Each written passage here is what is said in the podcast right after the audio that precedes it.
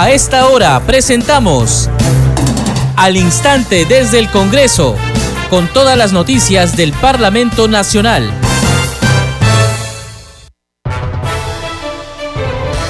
¿Cómo están? Bienvenidos a Congreso Radio. A esta hora empezamos al instante desde el Congreso. Estamos listos para brindarles toda la información del Parlamento Nacional. Les acompaña en la conducción Perla Villanueva, en los controles Franco Roldán. A continuación, los titulares. El presidente del Congreso, Alejandro Soto, rechazó haberse beneficiado de la aprobación de una ley en un proceso judicial en su contra vinculado a la venta de un terreno de su propiedad. Aclaró que dicho caso fue archivado por el cuarto juzgado de investigación preparatoria del Cusco en el 2019 antes de que fuera electo congresista. El titular del Parlamento, Alejandro Soto, ratificó que se presentará ante la Comisión de Ética del Congreso una vez que se defina cuál será su nueva conformación. Lamentó que su vida privada se esté ventilando en público y afirmó que todos sus actos siempre se ajustaron a la ley. Sobre el caso de la legisladora Digna Calle, el presidente del Congreso Alejandro Soto manifestó que su situación la definirá las instancias respectivas de este poder del Estado. Insistió en que no tiene antecedentes penales ni judiciales y bajo dicha prerrogativa postuló al cargo que actualmente ostenta. La Comisión de Seguridad Ciudadana del Congreso invitó al ministro del Interior, Vicente Romero, a su sesión de este martes 8 a las 10 de la mañana, con el fin de que explique los proyectos de ley presentados por la mandataria Dina Boluarte el último 28 de julio ante el Congreso. Se trata del proyecto de ley 5633 que incorpora la categoría de Policía de Orden y Seguridad para fortalecer la seguridad ciudadana. Asimismo, el proyecto de ley 5632 que delega en el Poder Ejecutivo la facultad de legislar en materia de seguridad ciudadana. Estás escuchando al instante desde el Congreso.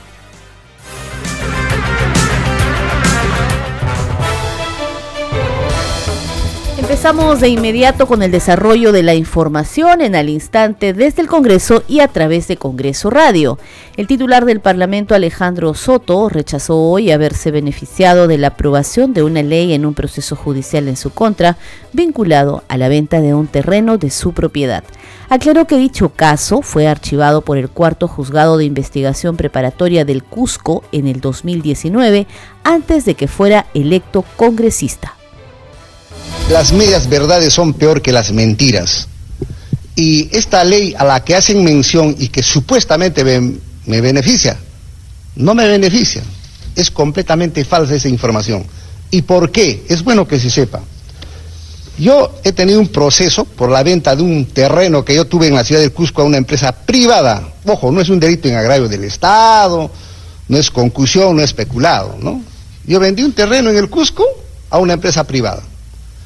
Ese contrato se llama compraventa, tiene connotación civil. Si los señores no estaban de acuerdo con mi terreno, bien, yo les he ofrecido devolverles el dinero y que ellos me devuelvan mi terreno. ¿No? No obstante, ello se ha llevado a cabo un proceso penal por una supuesta comisión del delito de fraude en la aspiración de personas jurídicas y estafa. Pero este caso, el año 2019, y acá está por favor para que lo puedan ver, 2019, el cuarto juzgado de investigación preparatoria del Cusco, respecto de Alejandro Soto, ha declarado prescrita la acción y ha declarado eh, fundado el sobreseimiento de Alejandro Soto. Hace cuatro años que este proceso está archivado a mi favor. Le estoy mostrando la resolución. Cuatro años. Pero ¿por qué se sigue ventilando en el 2023? Es bueno que se sepa. Porque dentro de este proceso hay otros involucrados por otros hechos. Y acá precisamente en la parte final dice que este expediente sube a la sala por dos personas más y la sala dispone que otro juzgado lo vea. Pero como estamos juntos dentro de un proceso, se ventila el caso este año 2023. Le estoy demostrando que el 2019 estaba archivado el caso. Hace cuatro años atrás yo no era ni candidato ni era congresista. Ese es uno. Y dos, yo no soy autor de esa ley.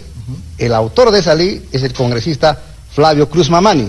¿Quién solicita la priorización de este proyecto de ley? Es el congresista Cruz Mamani. No me beneficia en lo absoluto, porque mi caso ya estaba prescrito, sobreseído hace cuatro años atrás. Al tener yo hace cuatro años un archivamiento, una prescripción ya declarada por un juez, no tenía ningún impedimento para votar a favor o en contra, ¿no?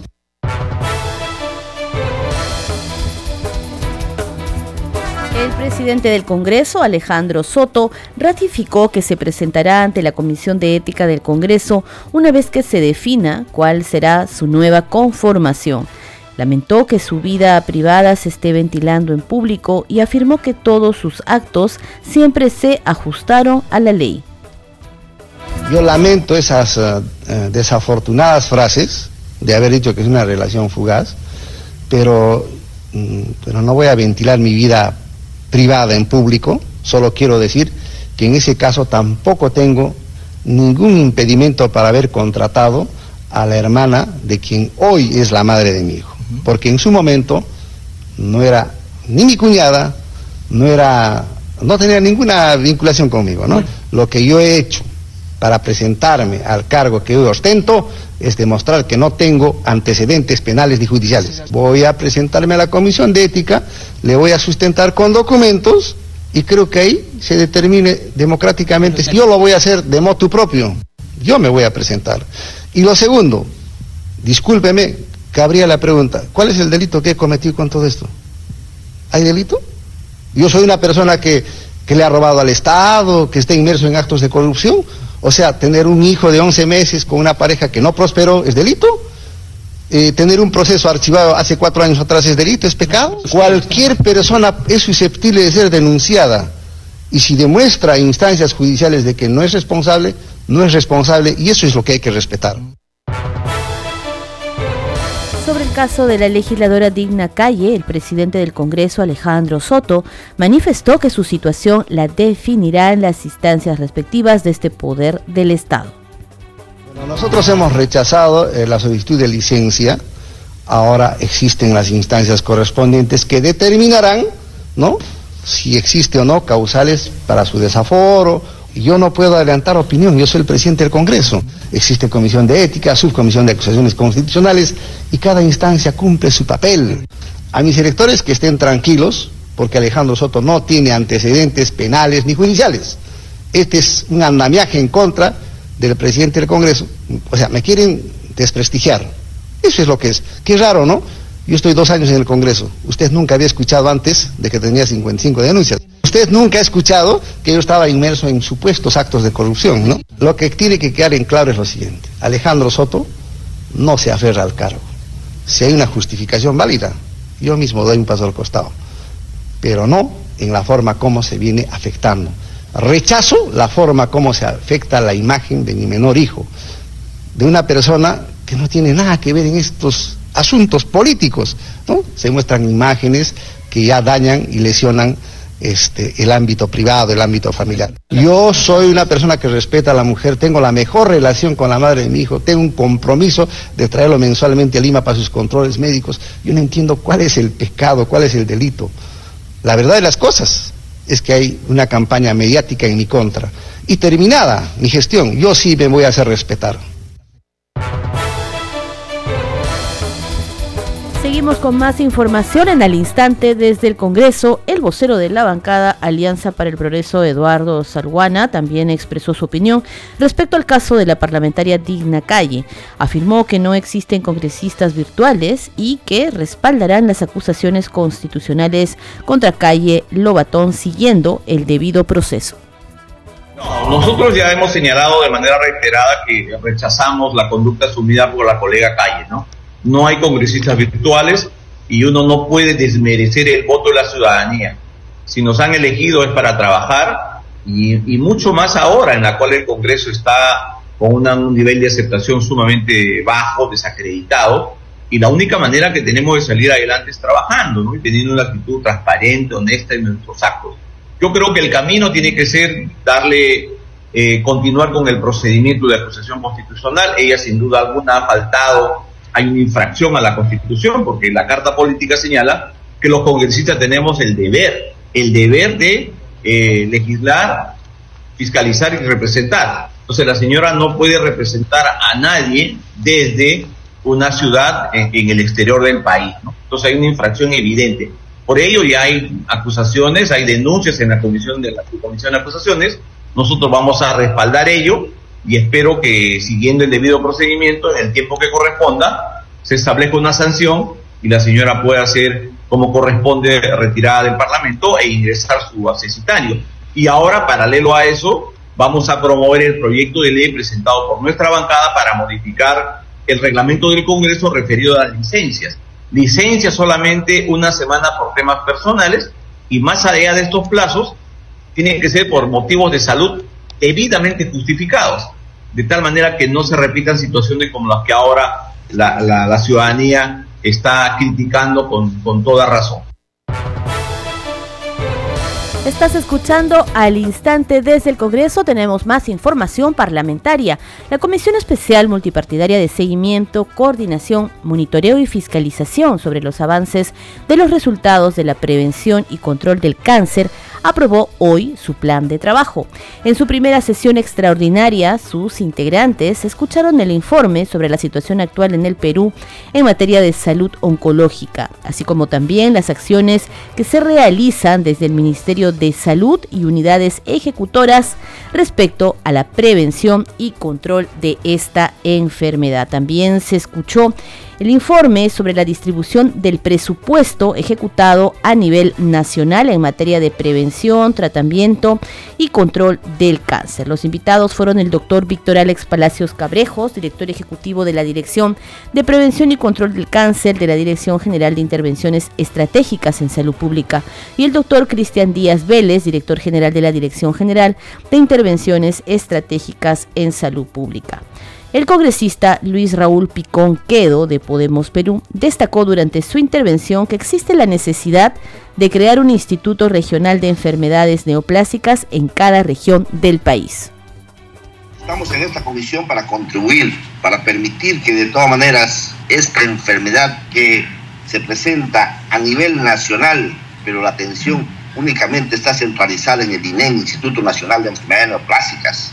Yo quisiera solicitar a usted, señor presidente, que se incorpore en el plan de trabajo programa de descentralización, impulsar la creación de institutos regionales de enfermedades neoplásicas en cada región del país, así como hay en Junín, así como hay en La Libertad, Irenes, tienen que haber en cada una de las regiones porque el cáncer es de todo el Perú, así como hay en Lima, también hay en Loreto también hay en Huánuco, también hay en Tumbes, también hay en Arequipa, también hay en Cusco, en, en regiones del Perú profundo.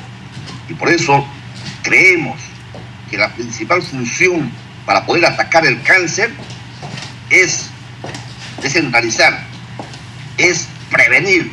El cáncer no se cura, el cáncer se previene. Y el cáncer tiene que prevenirse con educación, con comunicación, con información y de esta manera solicito, señor presidente, que permitamos que en cada región del país se desarrolle un IREN, Instituto Regional de Enfermedades Neoplásicas, tal y como ya está funcionando en Junín, Huancayo, como también creo en La Libertad. Y de esta manera sí vamos a permitir que los pacientes que tengamos en Loreto, que tengamos en regiones avanzadas, no tengan que estar yendo cuando ya está diagnosticado un cáncer de mama, un cáncer de cuello uterino, un cáncer gástrico, un cáncer de colon, todos a Lima. Y esto se tiene que trabajar en la, en la medida en que trabajemos descentralizando esta importante, esta importante enfermedad que ataca a todos los peruanos del país. Y es lamentable afirmar que solamente el 4% de las enfermedades se detectan en el estadio inicial, estadio cero, estadio in situ, donde sí se puede controlar, sí se puede curar. A continuación, el congresista José Cueto de Renovación Popular expresó su preocupación por el incremento de los casos de cáncer al estómago a nivel nacional. Solamente para felicitarlo, es un trabajo algo que tenemos y envié la semana antepasada un documento recomendando algunos puntos que he visto que están en el plan de trabajo, ¿no? pero quería hacer mención, porque también lo hago en el anexo, al tema del, cáncer del estómago, ¿no? a través de esta bacteria, la Helicobacter pylori, exactamente, y toda la... Si bien no es una causal, pero sí hay estudios que demuestran que puede ser una base. Entonces, también ajustar, porque hemos visto lo de los otros tipos de cáncer que son los más mortales, pero también tenemos una altísima incidencia en el país, por nuestra comida sobre todo, parece mentira, pero por ahí va también el tema, sí. Sí. nada más, muchas gracias. Vamos ahora con otras noticias. Les contamos que la Comisión Especial Multipartidaria de Monitoreo, Fiscalización y Control del programa Hambre Cero realizó su sesión en la que se abordó la problemática de los comerciantes y dirigentes de la empresa municipal de mercados del Gran Mercado Mayorista de Lima. Asistieron a esta sesión los dirigentes de la empresa municipal de mercados, Fadiri Salazar Araníbar y Soledad Sevilla. La presidenta de la Comisión Hambre Cero, Marlene Portero, propuso una mesa de diálogo entre los involucrados luego de escuchar las demandas de los dirigentes. Soledad, para que tengas el la palabra, por favor ahí. En esta situación de hambre cero y todo, somos nosotros los comerciantes que, que donamos ese producto. Eh, la empresa IMSA no nos compra a nosotros para que le dé a, los, a las ollas comunes. Las ollas comunes vienen a pedirnos y nosotros, como usted dice, de corazón le damos. Lo compartimos lo poco, lo mucho que podamos tener de cada giro de nosotros y le pediría por favor que intervenga en nuestro caso. Muchas gracias. Gracias, Soledad. Todo eso está tomando nota nuestro equipo y verdaderamente vamos, todavía tenemos que ver con la Defensoría del Pueblo. No sé si tendría algo que comentar nuestro defensor eh, muchas gracias, señora congresista. Solamente, solamente, hacer una precisión. Nosotros como Defensoría ya estamos atendiendo el caso, pero la idea es que esta información no era muy clara de cuáles fueron las justificaciones de por qué se iba a generar este incremento y además también una vez que se genere esa medida, a qué eh, se va a beneficiar, es decir, cuál, qué, a dónde va a ir dirigido ese tema. Por eso nosotros hemos requerido oficialmente para que la municipalidad en un inicio genere esta información en una mesa de diálogo y que se genere una especie de consulta previa a los principales eh, beneficiados o perjudicados de esta medida. Por eso esa recomendación ya fue emitida y fue reforzada a través de una nota de prensa que fue emitida hace ya una semana. Solo esa precisión. Y no nunca le dieron una justificación para qué y por qué y a dónde se iba ese dinero. E, ENSA pertenece a, la municipalidad, entonces nosotros a mi equipo un documento desde la municipalidad y creo que un poquito el seguimiento y hacerle énfasis en eso y poder hacer la mesa de diálogo para que el equipo y invitar a los directivos in situ con ellos, conversar lo más rápido posible y un poquito presionar, ¿no es cierto? Las, eh, las autoridades de ENSA están burlándose de nosotros y pretenden engañar a la, colectividad, porque mientras nosotros el día viernes estábamos firmando el acta, levantando la suspensión, porque nosotros lo hacemos, porque no queremos acarrear más ni, contra, ni, ni contravenir con la, pobre, con la pobreza económica. Entonces, en reunión de delegados, los, los verdaderos representantes decidimos, con anuencia de la PCM, levantar la, la paralización, perdón, suspender, no levantar, sino suspender por siete días calendario. Culminada la sesión y en entrevista con nuestro compañero Víctor Incio, la presidenta de la Comisión Hambre Cero, Marlene Portero, precisó que en esta reunión de trabajo también asistieron funcionarios del Ministerio de Economía y Finanzas, representantes de la Defensoría del Pueblo, además de los comerciantes de la empresa municipal de Mercados de Lima. La legisladora manifestó que estos últimos lamentaron el incremento de los impuestos que cobra la empresa municipal de Mercados Sociedad Anónima, porque según dijeron afecta su economía. En la reunión de trabajo también se abordó las propuestas de obras por impuestos. Escuchemos. Eh, estamos aquí terminando hoy día un día de, eh, sesión que hemos estado con muchos funcionarios que han como es el defensor de los defensores del pueblo, eh, están los funcionarios del Ministerio de Economía y Finanza y nuestros hermanos comerciantes de los que pertenecen a la empresa municipal de los mercados de Lima, ENSA. Ese es el problema álgido que se ha tratado hoy día, porque como ustedes han visto como periodistas, que la semana pasada hicieron un plantón todo, porque ellos estaban protestando por la, eh, las sumas irrisorias que están cobrando ENSA. Esta empresa que es de las eh, municipalidades de aquí metropolitana de Lima, donde los que son afectados son los comerciantes y las ollas comunes, porque aquí está la recuperación de alimentos. Y en esto, pues, los carros tienen que pagar de un sol a dos soles, después seis a siete soles. Entonces, Imagínate, hay gente que viene de los cerros en sus, en sus este, mototaxis, ¿de dónde van a tener esa pobre gente?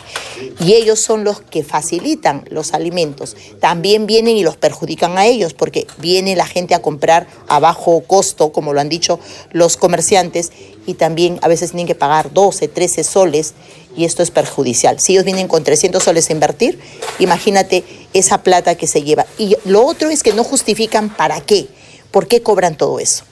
Entonces no se llega a un acuerdo y tampoco sabemos por qué. Hoy día los hemos citado a los funcionarios, nadie se ha venido, nadie ha venido. Entonces, así varias veces han ido, dice, también ha estado la congresista Boyano con el defensor del pueblo, hicieron una propuesta que al final cuando fueron a querer hacerlo firmar, ya no quisieron. O sea, se ríen, se burlan de todas las autoridades y ellos se sienten desprotegidos. ¿Se le va a volver a invitar a los de ENSA? Nosotros sí, pero vamos a hacer también otra cosa, vamos a ir in situ. En nuestra, nuestra función es fiscalizar. Si Mahoma no va a la montaña, hay que ir, pues, ¿no? Entonces, tenemos que hacer, articular con Defensoría del Pueblo, con Defensoría, con este, Contraloría y en compañía de nuestros hermanos eh, funcionarios del mercado para ir y visitarlos, pues, ¿no? A los funcionarios y que nos expliquen por qué y para qué cobran estas sumas irrisorias que son para el bienestar de nuestros hermanos, especialmente los más olvidados, ¿no? Y perjudican también en el afán de todo este lío, conflictos, lo que se perjudica son nuestros hermanos que traen, porque es una ruta. El agricultor que siembra, el que saca de la chacra, el que lo traen al mercado, la movilidad que lo trae y el que lo compra y el que lo lleva a las, a las ollas. También han tocado otro punto. Sí, hemos tocado lo que son obras por impuestos de las empresas. Eh, eso lo ha tocado el MEF y es aquí donde hay una brecha. Si hablamos de cerrar brechas, las empresas tienen derecho de hacer obras por impuestos, pero aquí mayormente a veces creo que hay una equivocación. Ellos también podrían romper las brechas de la protección social en el rostro humano más olvidado.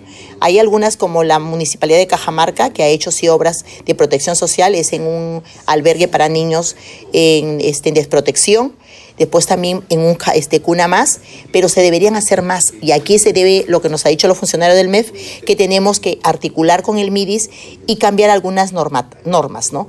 Y enfocarse en que la, la ayuda debe llegar a la protección social. Pero eso lo tiene que ver este, lo que es el MIDIS. Y ya le hemos tomado la palabra junto a la Defensoría del Pueblo para hacer una mesa de diálogo y conversar con nuestro ministro y los funcionarios y poder haber, eh, como dice, cuando hay compromiso y voluntad se pueden hacer. Y es aquí donde el Perú, si queremos cerrar las brechas, pues involucrar a la sociedad privada, a todo lo que es la empresa privada en obras por impuesto, pero de protección social, cambiando normas eh, este, desde, los, desde los autores principales, que es el MIDIS, ¿no? que es el, el ente rector que ayuda mucho a la proyección social. ¿no? Este programa se escucha en las regiones del país gracias a las siguientes emisoras. Radio Inca Tropical de Abancaya Purímac, Cinética Radio de Ayacucho, Radio TV Shalom Plus de Tingo María, Radio Madre de Dios de Puerto Maldonado, Radio TV Perú de Juliá Capuno, Radio Amistad de Lambayeque, Radio El Pueblo de Ayacucho, Radio Satel Perú de Lampa en Puno, Radio La Voz del Valle de Aplao en Arequipa, Radio Estar de Moyendo en Arequipa, Radio Gaceta Ucayalina Online, Radio Líder de la Unión en Piura, Radio Victoria de Ocros en Huamanga, Ayacucho. Enseguida, los titulares de cierre.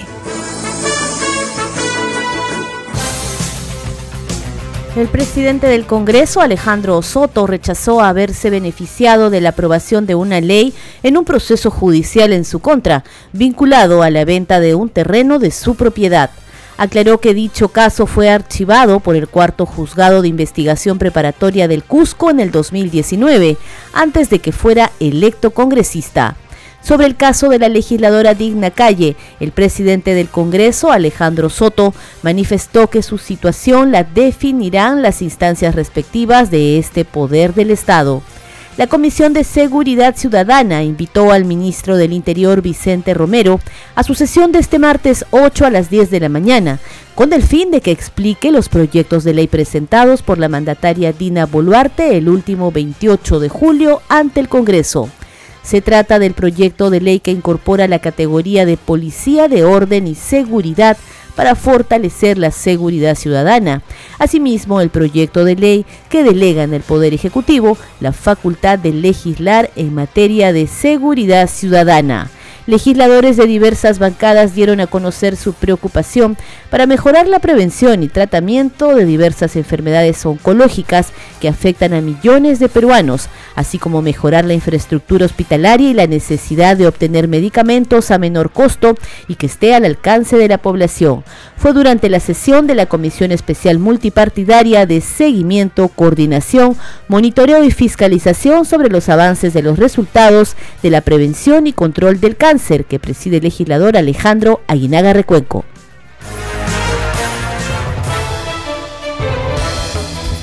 Al instante desde el Congreso también se transmite a través de Radio Mariela de Canta en Lima, Radio Sónica de Ayacucho, Radio Luz y Sonido de Huánuco, Radio Capullana de Sullana en Piura, Radio Sabor Mix de Quillo Yungay en Ancash, Radio Estéreo 1 de Jauja, Radio Continental de Sicuani en el Cusco, Radio Acarí de Carabelí en Arequipa y Radio Máxima de Santa Rosa de Quibes. Muchas gracias por habernos acompañado. Mañana nos encontramos a la misma hora con más información del Parlamento Nacional.